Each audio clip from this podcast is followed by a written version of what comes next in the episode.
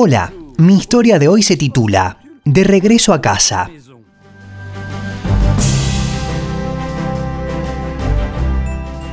Una dama anciana sentada en el autobús no podía evitar de observar a otro pasajero sentado al frente en otra fila.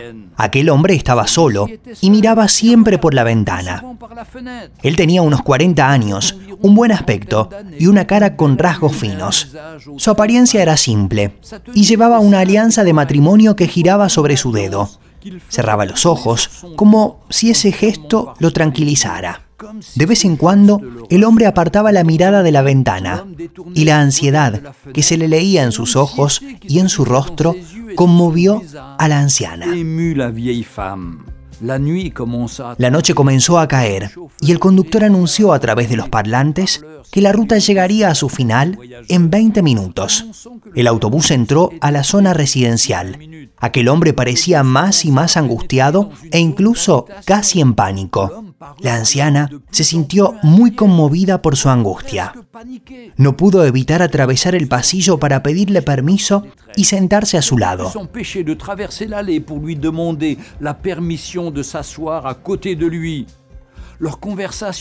La conversación comenzó con algunas trivialidades, pero muy rápidamente la mujer pudo encontrar confianza con aquel hombre, gracias a su dulce mirada y a su amabilidad. El caballero comenzó a contarle la historia. Hablaba mucho, como si finalmente pudiera hacerlo después de un largo periodo de silencio. Se casó muy joven con una mujer que conocía desde la infancia y a la que amaba profundamente. Muy rápidamente, después de un año de matrimonio, nació su primera hija, una niña encantadora. La casa que ocupaban en el centro de la ciudad pronto se volvió demasiado pequeña y decidieron instalarse en las afueras. Y así nació su segundo hijo, un hermoso niño. Él tenía un buen trabajo que le permitía satisfacer todas las necesidades de su familia. Pero cuando su hijo celebró su primer cumpleaños, aquel hombre comenzó a sentirse mal y cada vez menos cómodo en su papel de jefe de familia. Sin embargo, él amaba a su esposa y a sus dos hijos, pero sentía que se estaba hundiendo en una vida cotidiana aburrida y cada vez más difícil de soportar.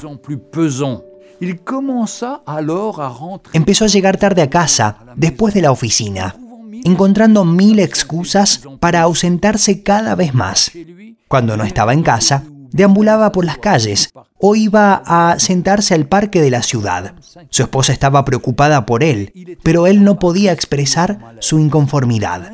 Un día pasó por una agencia de viajes y sin pensarlo entró y compró un boleto de ida sin regreso a un destino lejano. Cuando regresó a casa, su esposa e hijos ya estaban durmiendo y les dejó una nota sobre la mesa de la cocina con un mensaje que decía, les pido disculpas, me voy, no intenten buscarme. Después de más de tres años, durante los cuales viajó por muchos países y experimentó muchas aventuras y desventuras, nunca le dio noticias a su familia. Hasta que finalmente entendió que lo que estaba buscando no lo encontraría en esa vida de desapego. Él ya tenía un tesoro muy grande, que era su familia. Pero esta familia lo aceptaría de regreso después de haberlos abandonado por tanto tiempo. Así que le envió una carta a su esposa para decirle cuánto lamentaba el daño que le había hecho a ella y a sus hijos. Él quería regresar a casa, pero entendía si ella no quisiera verlo de nuevo y perdonarlo. Para evitar una escena dolorosa, le dijo que tomaría el autobús que pasaba frente a la casa y le pidió que encendiera una vela en la ventana de la cocina si ella aceptaba que él regresara a casa. Si no había una vela, él se quedaría en el autobús y se iría de la ciudad para no volver nunca más a molestarlos, ni a ella ni a sus dos hijos. La ville de pour ne plus jamais revenir et les importuner, ni elle ni leurs deux enfants.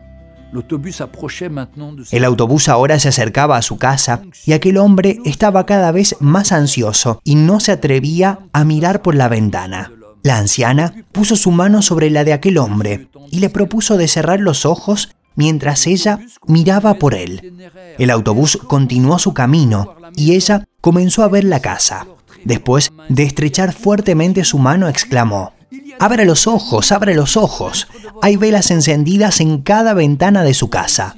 Puede ser que nosotros también hemos abandonado la casa. Se trata de nuestra casa eterna, la que está cerca de Dios. Sinceramente le invito a reflexionar y a buscar del Señor para que pueda descubrir de nuevo su amor y su gracia, porque Dios lo ama tanto como esa esposa y esos hijos, esperando que usted vuelva a la casa del Padre. Dios le ama y tiene un mensaje de amor para usted. Búsquelo, Él lo ayudará. Señor, te pido por todos los que han abandonado sus hogares, que han dejado su casa física o su casa espiritual, para que se arrepientan y se humillen, que pidan perdón. Y yo sé que tú los recibirás como esta mujer que recibió de nuevo a su ex marido. Te pido que los bendigas en el nombre del Señor Jesús. Amén. Encuentre cada día una historia en www.365histoire.com.